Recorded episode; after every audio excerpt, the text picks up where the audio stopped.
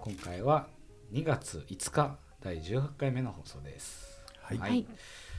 えー、2月ですね。なんかまだ収録段階では1月半ばぐらいなんで、は雪降ってほしいですよね。い、いやね今回なんか予報ではね何度かほらあの年末年始とかね、あの降る降るって言っててそうなんですよ。まあなんかちょろっとこう降ったぐらいよね。まあ降ったらしいですけどなんか僕は結構意外と郊外の方に住んでるんで、うん。フルフルフルのよなんていうのニュース、うんめっちゃ来てたんですっごい楽しみにして昨日でしたっけ？5時ぐらいに起きて、うん5時から7時の間降るって話だあったので。すごい楽しみにして待ってたんですけど、うん1ミリも降んなくて、まあ一日中不機嫌って、まあ、何をやって犬かってこと言われたんですけど二十歳になってもそういうことやってます。いやいやいや大事大事そのね感覚はね大事にしましょうね。ぜひぜひ降ってほしいんですがなんか2月ぐらい降ってるのかな。いやー降る今年はでも1回ぐらい降るんじゃないかな。ねでもなんか。ねなんか45年に1回なんかバカ雪降るよね。そうですね。今東北でしたっけ？東、うん。西日本すっごいことになってます。すごいすごい。あの、うん。日本海側ね。ううん。ん。立ち往生もいい、うん。なんか80何台とかね、はい。やってたね。うん。まああれもあれ辛いと思うけど大変ですよね。まああと雪で亡くなってる方とかもねいっぱいいますもんね。するからあんまりこう事故でいいないいなもうね言い言いように言えないというか言えないとまこは、ううん。あるけどでもまあやっぱねあの雪の白い世界っていうのもね、まあ、我々からするとすごく魅力的だよね。そうですね。うん。僕それこそ雪国育ちなんでなんかもうマイナス冬はマイナス20度にならないと 冬じゃないぞと。あったんですけどでもやっぱりその雪の話にちょっとなっちゃうんですけど、うんうん。日本のパウダーってうん。やっぱ世界的にすごい人気で、あそうなの、それこそ僕はまあドイツだったんで、うんうん。ドイツのスキー場とかスイスのスキー場とか行くと、うん。あの日本あ日本人かお前日本のパウダーいいよなーっつって、うん。あのイタリアからわざわざあの日本の北海道とかのパウダーまあちはね。行くために、ああのそういうベテランの人たちはもう殺到しますよね。だからニセコとかさでは向こうがやっぱ北海道はやっぱり雪軽いし滑りやすい、全然違うものなんですか？うん。なんか全然違いますよね。僕も一回だけ行ったことあるんですけど。あ本当？本州はねやっぱねベタつくからねあ重いんだよね。重いんですね。重い。あだから屋根が潰れたりとかそういう話うなのかん。水分含んじゃってるからさ。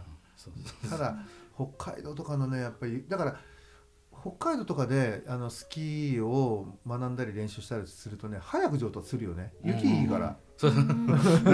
そう。いうのそう。なんかうん。あの今レッドブルとあるじゃないですか。こうあの、うん。スタントスキーヤーみたいなこう世界的に有名な人とかもうん。みんな、あの YouTube チャンネル持ってインスタとかなんかあるじゃないですか、うん。発信していく。うん。みんな北海道行きます、あやっぱり。みんな。あのもうアメリカの人もヨーロッパの人もオーストラリアの人も。そうでしょ？みんなもう東京集中え東京じゃないと羽田成田から集中放火のそこから、うん。えっと何？えっと北海道。北海道千歳でしたっけ、うん。でもう直 直行で飛んでもう滑りまくりそうなんだよね。いやいや。一回ね僕もね北海道で滑ったことあるんだよ、あ本当ですか、うん。一回だけだよ、へえねすっごい軽かった、あ本当ですか？うん。僕はあれだったんですよ。あのえっとクロスカントリーはいはいはい。山の中。りそうそうそうそう、うん今の地吹雪がすごくて。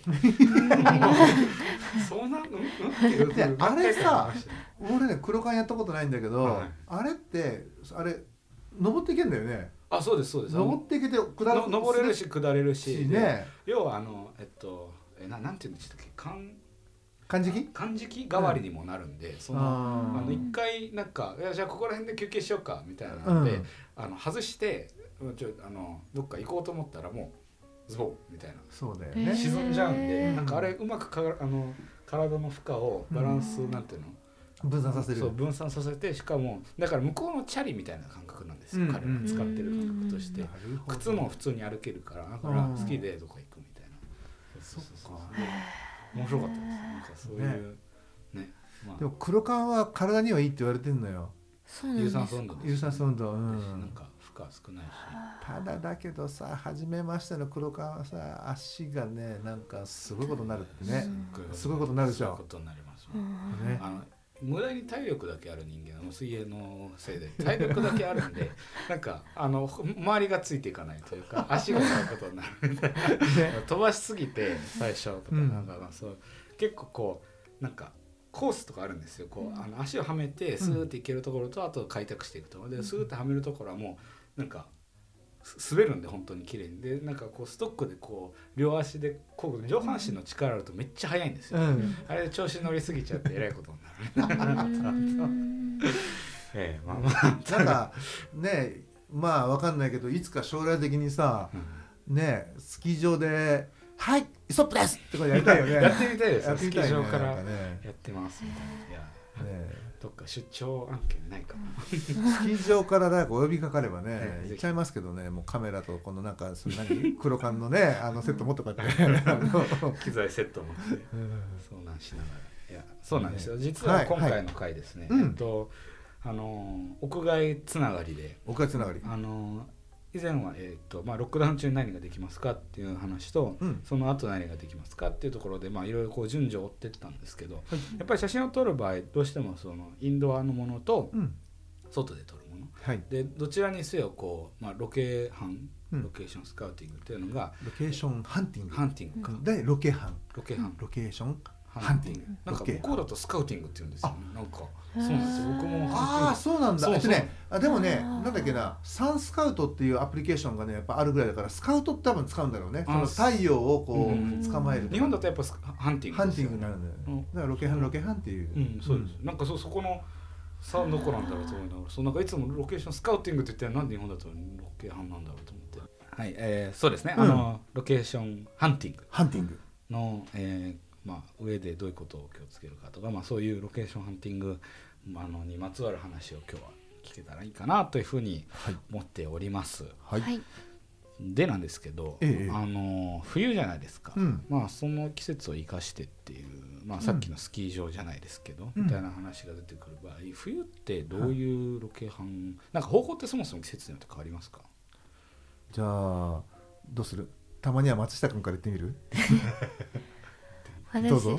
私 でもまず冬冬とか夏とかで変わってくるのは太陽の位置なのかなっていうふうには思うので、この時間帯に太陽がどの辺りに来てるのかっていうのはロケハンの時にあの気にした方がいいところかなって思います。なんかここの光が夏良かったからとかってなって同じ感覚で冬行くと全然違ううんのでなのでそうですよね。はい、あひ当たり方変わりますもん全然変わりますね。なのでそこは一番のあの冬夏とかで全然違うところかなっていうのを思います。なるほど。そのロケハンっていう言葉を聞くと僕みたいな素人の人はこう絶景を探しに行くイメージをしちゃうんですよ。わかるわかる。見見晴らしがいい場所って ー。多分それだけじゃないですよね。俺近所の路地を探してるよそうなんかそう。あのこの前一回あの 一緒に夏でしたっけ、うんうん。あの連れてってもらった時もなんか「えここに来てこの岩?」とか「この裏路地?」とかあったんですけどそういう時ってな何にこう目をあの向けてるんですか、まあ一つには今この時間帯に対するさっきもねあの松下君が言ったみたいにはい。光の角度があるでしょ、うん。でその時にあのまあ例えば自分が今見つめてる方向にモデルが立つだけで、うん。その立った、えー先さらに奥にどういう例えば、えー、気度差のもの色色であったりうん明るさを、えー乗せていくか、うん要は背景にかぶしていくかっていうところを意識しながら、あのー場所を見てますよね。う。んうんなんかその時もちょうどポまあもちろんポートレートだったと思うんですけど、なんかあのどどっか、えっと、静岡じゃないかえどこの方でしたっけ？なんか公園みたいなのがあ神奈川でしたっけ？南の方うん、神奈川だのね。方に行って、そうなんか綺麗な公園があって、いやうんここで撮るのかと思ったらなんか壁みたいなそのそうね。端の方にある壁とかなんかへえと思ってその材質を見たりとかしますか？えっとね、材質というよりはあの意外にあの公園のど真ん中で撮り撮りたいなと思うでしょ、うんでもど真ん中だとね全部がボケちゃうからあのどこにカメラを向けてももうほぼ同じ、えーボケ量の背景になっちゃうんですよ。ところがちょっとこう脇による。でそこに障害物があるとその障害物の距離によってボケ方変わってくるじゃない？だからこそ我々は真ん中じゃなくて端に寄りながらそのその脇脇にあったりサイドにある壁であったりとか障害物をまあどう組み合わせて背景に入れていこうか、まあ、それによって、あのーまあはいまあ、場面の変化、うん要するに見る人の、うん見る人を飽きさせないような仕掛けを、まあ、していくんですよね。うん。ん。あそういうことだったんだ。そう。だから、なんだろうね。あの、まあ、ロケハンさっきねあの松下君が言ったみたいに光を気にして見なきゃいけないロケハンもちろんあるんだけど、ここれの方が圧倒的に多いんだけど、うん。もう一つはそこに何があるかっていうのを見とくっていうのも大事なの。なるほ例えばその角を曲がったところになんかめちゃめちゃもしかしたらねホットスポットあるかもわかんないし、それを見とかないとわからないじゃない、だけどモデルを連れて行ってじゃあこっち来てあ何もなかったねじゃあ戻ろうっていうと、これねダメでしょ、ど確かうん、それよりもあの時間がある時に自分が行ってであのなんていうかな？自分が行ってそこ自分で見ておいにて、で今度ここ行ってあそこ行ってここで撮るからねって言ってあげるとあの小さなねしたあの終点をちゃんとね、モデルにあの与えながら説明しながら撮っていくとすごくね相手はねああそこで行ったら休憩になるんだなとかね分かるでしょ、ううんん確かに。そういう意味で言うとあのやっぱ組み立てには大事。でそういう流れをうん。頭の中で組み立てるためのそのただその下見っていう、まあ、下見をそれを含めての下見ってことですよね。そうそうそうそうそうそう。そういうことだったんです。なんかそれこそそのその回の話なんですけど、うん。漁漁港でしたっけ？旅行行ったね。みたいなところうんに行って、そのえっと僕がその、えっと、写真を撮ってる小野さんを撮ろうっていうことでついてってたんですけど、うんうん。なんかあまりにも流れがスムーズすぎて「はい次はい次はい次」みたいな流れがもうスムーズすぎて「おおあーあー」と思って先行っちゃったあーまた行っちゃった追いつかなくて追いつかなきゃみたいな常に走ってるような感じだったんですけどもそれぐらい流れがうん。構成されてないとやっぱり。そのなんか言ってましたよねあの時はこう車の出入りとかがあるからとか人の流れがあるからそのタイミングをスムーズにいかないとそうそうそうそう。まあなんだろうそれはねあのフォトグラファーとかその現場ねまあカメラマンさんのその好きなねこうあの進行あの方法でいいと思うんだけど、うん僕はどちらかっていうとスタートし始めたらもう止めないっていうのを、まあ、目標にあの常にやってるんですよ。止める時は休憩する時、それまではもうどんどんこうねここ行ってじゃあそこ行ってここ行ってちょうどこの時間帯あいいねあの反対側がとってもね、影ができる時間だからそこに行って取って休憩しようかとかっていうふうに、ある程度のこう一連の流れを自分の中で組み立てて、で、まあ、それに合わせて撮ってでモデルにはあそこまで行ったらあの休憩だからねっていうふうに、まあ、説明しておいて、うん。っていうふうにするようにしてるんですよね。いや僕はそれでそのその続きがあって、まあ単単細胞なもんでこのあ河野さんのこと全部パクろうと思って、うん。あのハイペースでやるのはいいんだなと思ってめっちゃ、あうん。のその僕がその友達と撮る写真とかも、こうコースも下見といて、うん。でこれを何分ぐらいでこうバーン、まあ、時間で区切ったというの感覚大体これこんな感じでこんな感じで ガーっていこうと思ったら、うん。あのペースあのすごすぎてうん。疲れちゃったみたいな話を聞いて、あそうそうただ早ければいい問題でもないんだなと。多分 その時河野さおそらくそのモデルさんの、うん。そのえっとペースっていうのも多分見ながらやってたとは思うんですけど、うん。結構そのペース最初見つけ出すのとかって、うん。あの大変だったりとかありました？こう。どう？あのそれはね、まあ、自分はほら自分のこう感覚でやってるからうん。よくわかんないんだけど、うん。松下君とかからこう見てどうなんだろあう、確かにそうですね。見てて、うん。でも河野さんはモデルの方の顔色も見たりとかも顔色？うん。あの顔色って変な意味ではなくて 顔色。変な意味じゃなくて。あの冬とかであればもう鼻が赤くなってきたらじゃあ一旦あのあ一旦温まろうかみたいな感じであの本当にあのなんて言えばいいんですか？顔色しか ちょっと単語が。コンディションをコンディション。コンディション。伺いながら伺ってます。あの撮ってる間も。ーそれを見つつあのバーって行っているように見えて要所要所で休憩小休憩というかうんうんうん。挟んだりとかはしてるので、なるほどね。はい、バーって行ってるだけでは。そうそうなんですよ。なんかイノシシじゃないから。そうそう。僕はもう単細胞にもう早ければいいんだと思って。突っ込みすぎちゃって。ああなるほどな。そううん。ペースメイキングみたいな。だからでもそのペースを自分で組み立てるためにもあの場所をねやっぱりね知っておくっていうのは僕はいいと思うただ。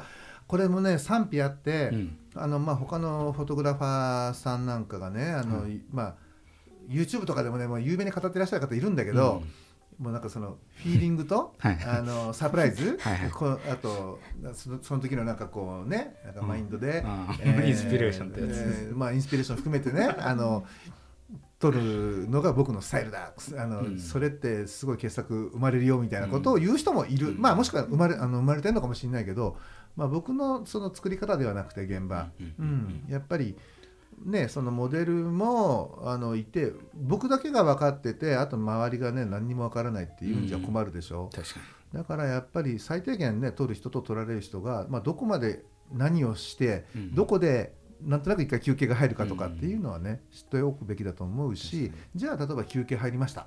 ね、トイレどこにありますか？えちょっと待ってトイレわかんねえな。ってなるよりはあそこのねちょっとごめん遠いんだけどさあそこまで行くとねあの右側にトイレあるからって言ってあげられた方が安心感高まらない。ちょっとなんか頼りたくなんない？確かに確かに。そこだと思うんですよ。うん。そういうなるほどね。ね、でで、まあ、この前の例で言うと公園を出たら次じゃあ海行くね。海行く途中にこんなとこんなとこあるあんなとこあるって全部分かってて、うんうんでたくさんそうやってああんなとこあるぞこんなとこあるぞっていうのを、まあ、知っておくじゃない、うんうんうんうんそうするとあとはどれを選んでどれを捨てるかっていう話だから、うん時間によってあちょっとおしさっきの思いのほかちょっとおっしゃったなと思えばじゃあこことここ捨てちゃおう。うん。じゃあ何時の何時頃にああの辺綺麗だからあそこをじゃあメインにあの持っていこうかとか、うん。あとは本当にねあの捨てる作業だから知っておくこと知っておく数はね多い方がいい。なんかあのそれこそ漁村入る前に「いやこれからハイペース行くよ」ってそういえば言ってましたもんね。ここからちょっと早めに行きますとか、なんかあのそこでまあその後もないろいろ話を聞いてる感じでそのプロとして写真を撮るっていうところのその根本的ななんか要素が見えたのかなって気がしてて僕簡単な僕のその予想なんですけどやっぱりその枚数がないととかその成果物がないとダメじゃんっていうのでそのベストだから理想に一番なんていうの被るものじゃなくて理想に近いもので綺麗なものをどういうふうになり出せるかみたいなためにもその、うん。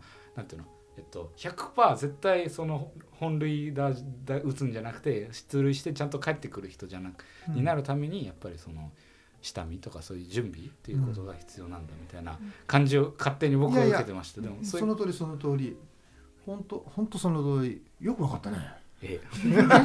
ええ。いやでも本当ね我々職業でやってる以上ね3割バッターじゃなきゃいけないなと思ってて、うんホームラン、うんまあ、三振さえ踏んなければねうんうんいいんじゃないかなっていうふうに思ってるの。うんうんだからやっぱね場所そう。いうそのうん。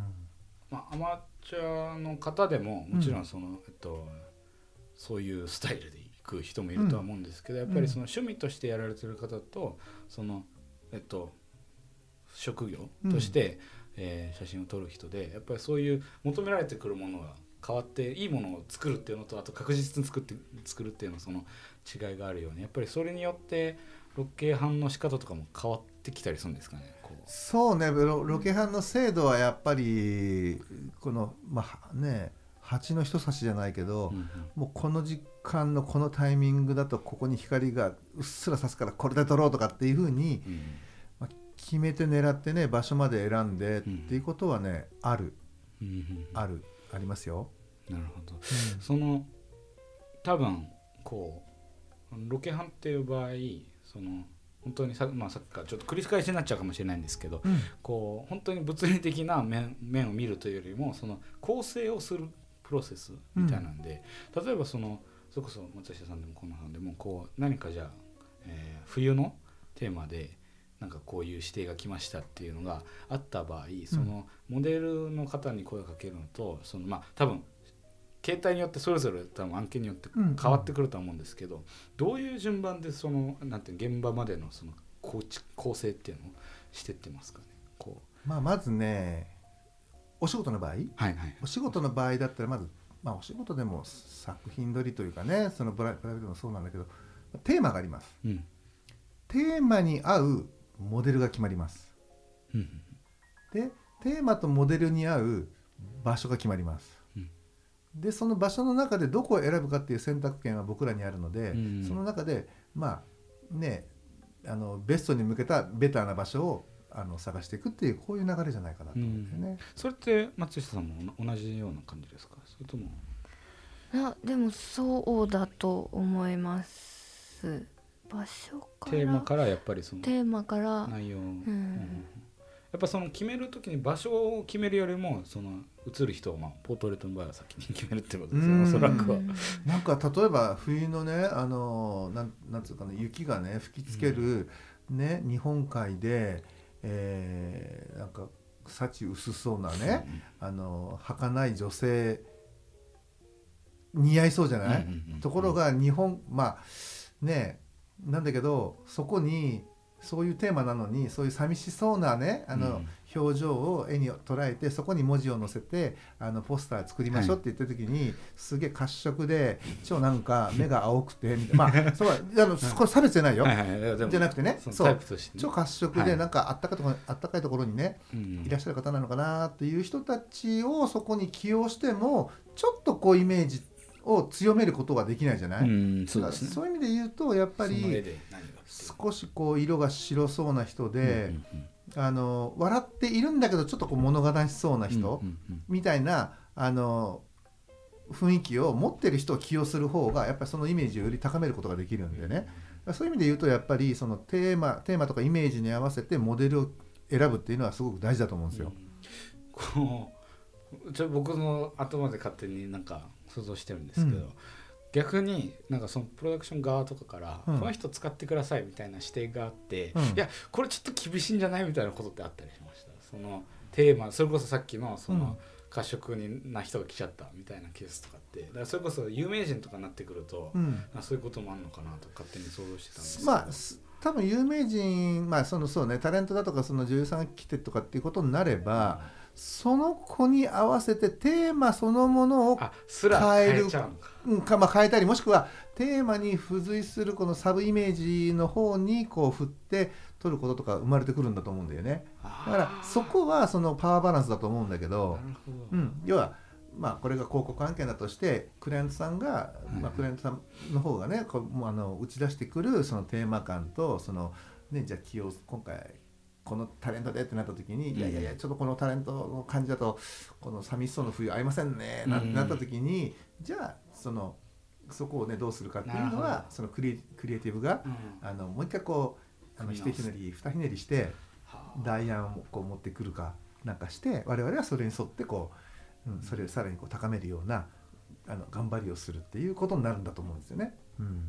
やっぱそのテーマをこう 何かっていうのその、えー人物がうんその人を使うことがテーマなのか、それともなんかあるその題材があ先にることキーワードがあってそこに人を合わせていくかっていう、うんうんそのまあ、両側面だと思うんですよね。うんで、まあ、その時に例えばまあよくあるのが、あのーこういうイメージで撮りたいんだけどなんか河野さんいいとこありませんか？って聞かれることが多いのよ。うんうんうん。その時にあのありませんねっていうのか、いやあのここがねお気に召すかどうかわからないんだけどこんな場所なんか行ったことありますよって言っていくつか候補を出せるのかっていうのが変わってくるじゃない、うんうんまた。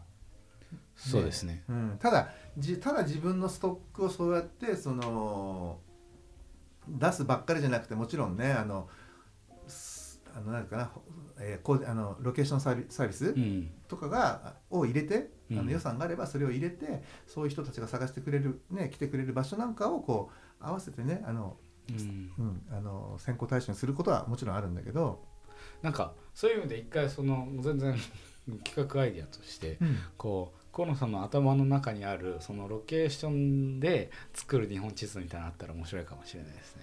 結構行ってるよですよね。うん。なんかこの前も青森でしたっけ？この前青森行ってねあの知らない人とそうお風呂入ってました お風呂を見つけたはいっていう話。でもそれはあのネット記事があったんででちょろっとこう、はいあのいね寄り道で見見といたっていうのはあるんだけどでもまあそうやってねあの今回はこの辺を見ておこうとか、うん。今回はこの辺を見ておこうとかっていうふうにして、まあ自分も時間だったりだとか時間がねこう許す限り自分であのまだ見てないところをこううん。あの見るようにはしてるから、うん。うん、そういう意味で言うとああの辺綺麗だったなとかねなんかすすごくこういくつかこうキーワード投げられると自分の中でなんかおぼろげながらに浮かんでくる場所っていうのはね正直ある。面白そうですね、うん。そういうのをこう可視化した時にどういうものが見えるんだろうっていううん。感じにアイデアですけど、あとだけどそういうのってねそのあれだよね。その今この例えばミーティングだとか会議の時には出てこないよね。後からそうそうですね。あんなとこあったのになとかね。あその時に出てこないのよ。うん。役立たずだねこれね、ーじゃあやっぱり一回そういう河野さんの録版データベースみたいなの作ってみると面白いかもしれないですね。うん、そう。よくあるそれは。企業秘密案件になできちゃうかもしれないけどねいやでもね言うても日本だったり、まあ、世界的には、あの僕らが行ける場所だから、うん。本来誰でも行ける場所なんだけどあ。あの、まあ、ロケハンでねこう連なって言うと、うんうん。ついこの前ね面白い話があって、うん。あのまあ、ある、まあ、多分撮り鉄というかね鉄道、うん。あのはい。列車を撮るのがね好きな人が、あの起こしているトラブルの地権者の方のね、うん。あの投稿だったんだけど私の田んぼに週末になると、えー勝手に三脚立てたり、うん。あの挙句の果てにはタバコなんかそこら辺ね、あの捨ててすっごい困ってなんとかそあのそういう人たちを困らせてやりたいんですけどどうしたらいいでしょうかっていうふうなねなんかそんなね投稿がねあのあったうんの。うん、であでもそりゃそうだよな、うん。まあ、僕らもね結局他の人誰にかをあの場所を教えても絶対同じ写真にはならないから、確かに。だって身長も違えそばう、ね。うん、好みも違うしだから誰に教えてもいいんだけどその人が行ってそこでトラブルを起こしてで結果撮影禁止になったりされるのが僕らは怖いのよ。うんうんうんで事実ねあのそういうふうに例えばいろんな業者さん、うんもしくは今あのね問題になってね割とねコスプレイヤーさんが割とねまあわそういう知識知らずに勝手に行って好き勝手やって、うん。で結果もう撮影一切禁止とかね、うん。結構あんの日本各地。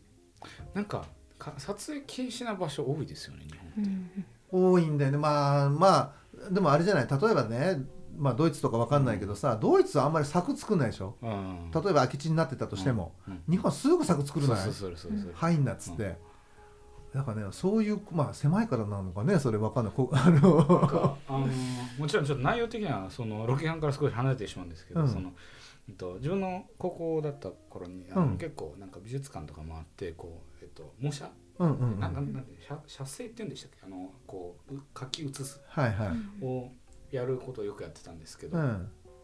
まあ別にあの、まあ、ドイツの美術館は全然問題ないしそれこそあとあそこ、えーパリのでっかい。ルーブル？ルルーブル？うん。とかあの申請しとけば、えっと、1週間前ぐらいに申請しとしとけばあの油絵とか中で描いていいんですよ。日本でそんな僕らこうノート持って鉛筆持ってあのそのボールペンはダメっていうのは分かってたんで、うん。インクペンとか自分使わないんですけどだからその、えっと鉛筆だけで書き写すっていうのもなんかすっごいもうガーガー言われて。うん。もう管理管理側の人に、まあ、多分その日本の場合はこう古典借りてるから何かあったらいけないとかそういう原理的なところもあると思うんです。けどそうだよね。もうあのバチバチ喧嘩しながらやってました、まあ、上野とかね。戦う人だな。いやでも聞かないよね。日本で日本のね美術館でとかで。すね。だからルーブルとか確かに書いてる人いたよみんねな書いてます物によっては触れるもんね。そうそうですね。触れるよね。あれ僕すごいびっくりしたのよ。うんえ触っていいんですかじゃあちょっとさすとこうみたいなね。あのあフラッシュがダメだったんだよね確か。あそうフラッシュはまあでもフラッシュはなんかもう物理的にうん。こう、まあダメだよねもちろんね。でまあそれは想像できるんですけど、うん。書いたっていいじゃないかとか思いながらそうまあね。いやあれはね本当なんか全然こうなんかね文化的に違うんだなっていうのをね、すごくね思い知った瞬間だった。ルーブルやっぱすごかった。うん、うん、そうですねなんかその日本のあの日本に来るこうやっぱロケーション的にうん。ザ・日本みたいな絵を撮りたい人結構海外にもいるらしくて、うん。結構いっぱい来るんですけどやっぱその日本だと写真撮っちゃいけない撮っちゃいけないあの看板が多いみたいなことは結構みんな文句言っててなるほどなとまあ今京都とか特に増えてるよね、まあうん外国の、ね、方がね来すぎちゃって、で そういう問題もあるんですよ。本来ね入ってほしくない、あのーまあ、私有地とされるいや日本人って割とね自分の内側にはねあの許した人心許した人しかね入ってきてほしくないのよ。そうですね。だからそんなところもガチッとこう開けて「うんこんにちは」じゃないけれども勝手に入ってバシバシ写真撮るか あらあもう最初からもう来るな写すなっていうふうになうんしちゃうんだよね。ねなんかそこがまあもちろん気持ち的には分かるんですけどなんかもったいないなと思ったりもそうなのよ。するのでね、まあ、そこのこう写真撮っていい撮っていけないっていうことも含めてやっぱりこう下見っていうのはすごい大大事なんで事しょうね。でかつねもあの大事なのはじゃあ撮影しようかなと思ったらもう一回ねそのね間近で言っとくこと。うん。うん。変わってるかもしれない。あの撮れるはずのところが撮れなかったりとかね、うん。ここ田んぼだったよなーっていうのが山になってたりとかねするから。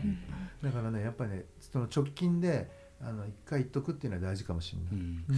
なんかあと、まあ、その直近でって話だとあのそれは写真じゃなかったんですけど僕は一回、えっと、CM 撮影に、うん。うんあのこう同行させてもらった時も、うん。なんか東京駅のあの前の交差点あるじゃないですか、はいはいはい。あそこで撮るっていうのが決まってたらしくてなんかあれその許可上の問題でこのビルから許可取ってこのビルから許可取ってって裏に映るビル全部なんか許可取んなきゃいけないみたいで,、でそれをやった上でもう一つ問題あったのがドラマ撮影をしてたんですよ、うん。なのでなんかその交差点が T 字状になってるその T の右側うん。のところ僕らが使ってて T の下の長いところはなんか駅伝みたいななんかマラソン系のドラマがうん。当時やってたみたいでそれのシーンで使ってるからここまでは角度的に入っても大丈夫とかなんかすっごい綿密に決まっててえー、大変だと思ったんですけど。すごいね。そうそうだからばこうなんてあのケツカッチンじゃないですけど、こううんぶつかってしまう。ってこともあるんだなと思ってなんかもう現場ってやっぱいろいろあるんだなと思いながら。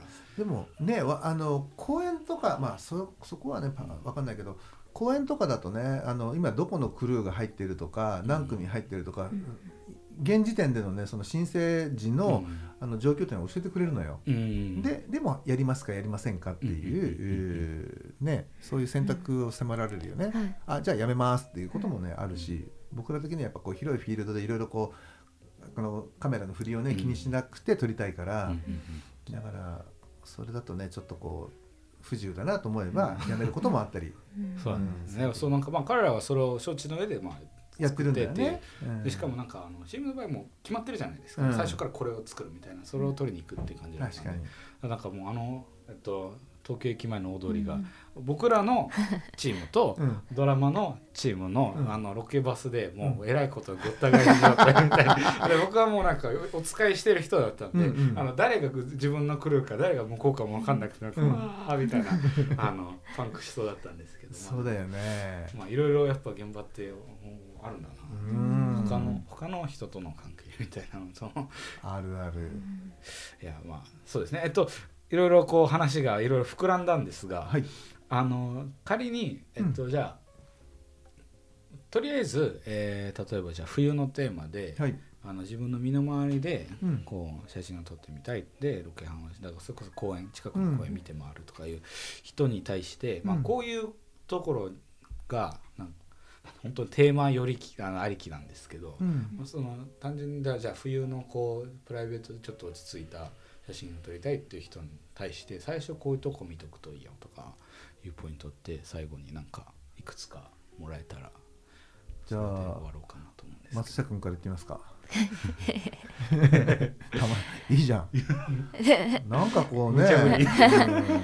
いやいやもう。いやそうでも松下君もあれよ今年からねもう先生デビューだからね。えーそうなんですよ。もうこれお。これから毎月ワークショップばんばんやるみたいよ。頑張ります。トタニスト。トタニストのじゃあトタニストでではなくあのポートレートでね。あ途端でやったらうんいやいやいや。い楽しいんですけどね。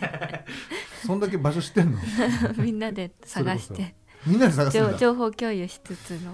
ねえ。はい。はいどうぞ えっ、とでもひ光の具合あの太陽の位置を見るのとあと人の流れも大事かなと思うのでこのこの時間帯に光が良かったけど人がいっぱいいる撮れないみたいになると撮れなくなっちゃうので人の流れを見たりとかうんあとまあ寒いんでお手洗いもあお手洗でもお手洗い見るときにトイレットペーパーあるかどうかとかそういうのも気にしつつ。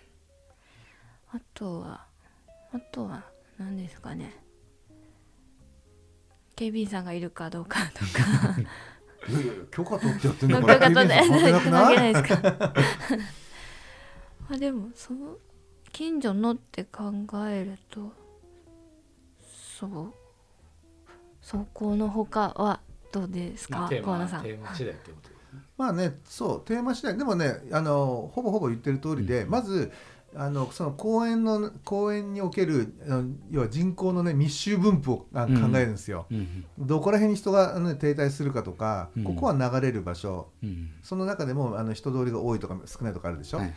うん、それを考える、うそれから、えっと、障害物でこうになんかこう障害物がうん直線ではなくてこうねこうなんつうの、えー湾曲してるっていうの？こう蛇行してるっていうの？か、うんそういうふうなまっすぐじゃない場所を探す、うん。うん、それによってそのほらこう自分のねいるあのポジションをこうちょっとこうスライドさせることで変化をつけることができるから、からやっぱりあのトイレの位置。う、ん。やっぱりトイレのねその紙あるかないかとか、ううん、あとみあの水道が使えるかどうかとか、ん。そこは見ますよね。なるほど。うん。でまあ、いつもあの言われてること多分そのまま言ってるんだと思うんだけど 松下だから言うことは多分うんかまあ、すごい被ると思うんだけどあのやっぱトイレは大事。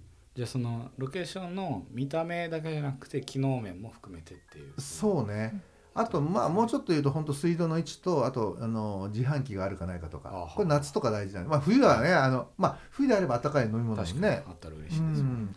変えたりとか。夏はむしろ死活問題というかそうそうそうそうそうそう。というのがあるのでまあ本当に近所の公園ということであればやっぱりそう人の流,、まあ、流れとあと人がその停滞するしないの場所の確認、うん。あとそこにあの時間時間に合わせて光をこう重ねていくっていう、うんうんみあの確認の仕方かなっていうふうに思いますよ。うんわかりました。ありがとうございます、はい。じゃあ、えー皆さんもそういうポイントでなんかここ意外といいよみたいなねあったりしするかもしれないのでそういう目で自分の周りの、えー世界を見てみたら面白いんじゃないでしょうか、えー今日は、えっと、第18回目、えーこれまでとなるんですがまた、あのー引き続きいろいろメッセージもいただいてるので、はい。あの来週またそういうところから少しなんかピックアップしたりできたらいいかなと思うのでそれまでにあのまたなんかこの回聞いたりその前の回を聞いたりして、えっと、我々もなんか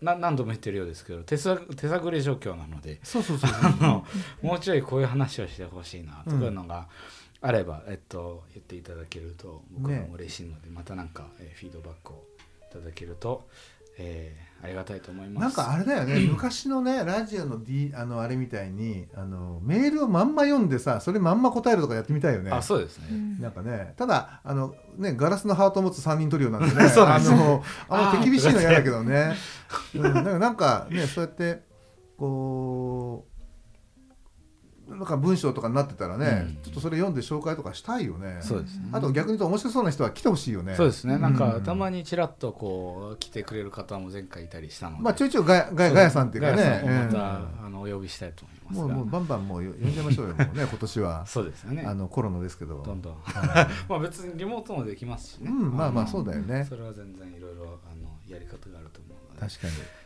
まあそういうわけで、えっと、来週もまたぜひ聞いていただければと思います。お楽しみにしてください、今回は、えー、18回目ここまでとします。お疲れ様でした。はいありがとうありがとうございました。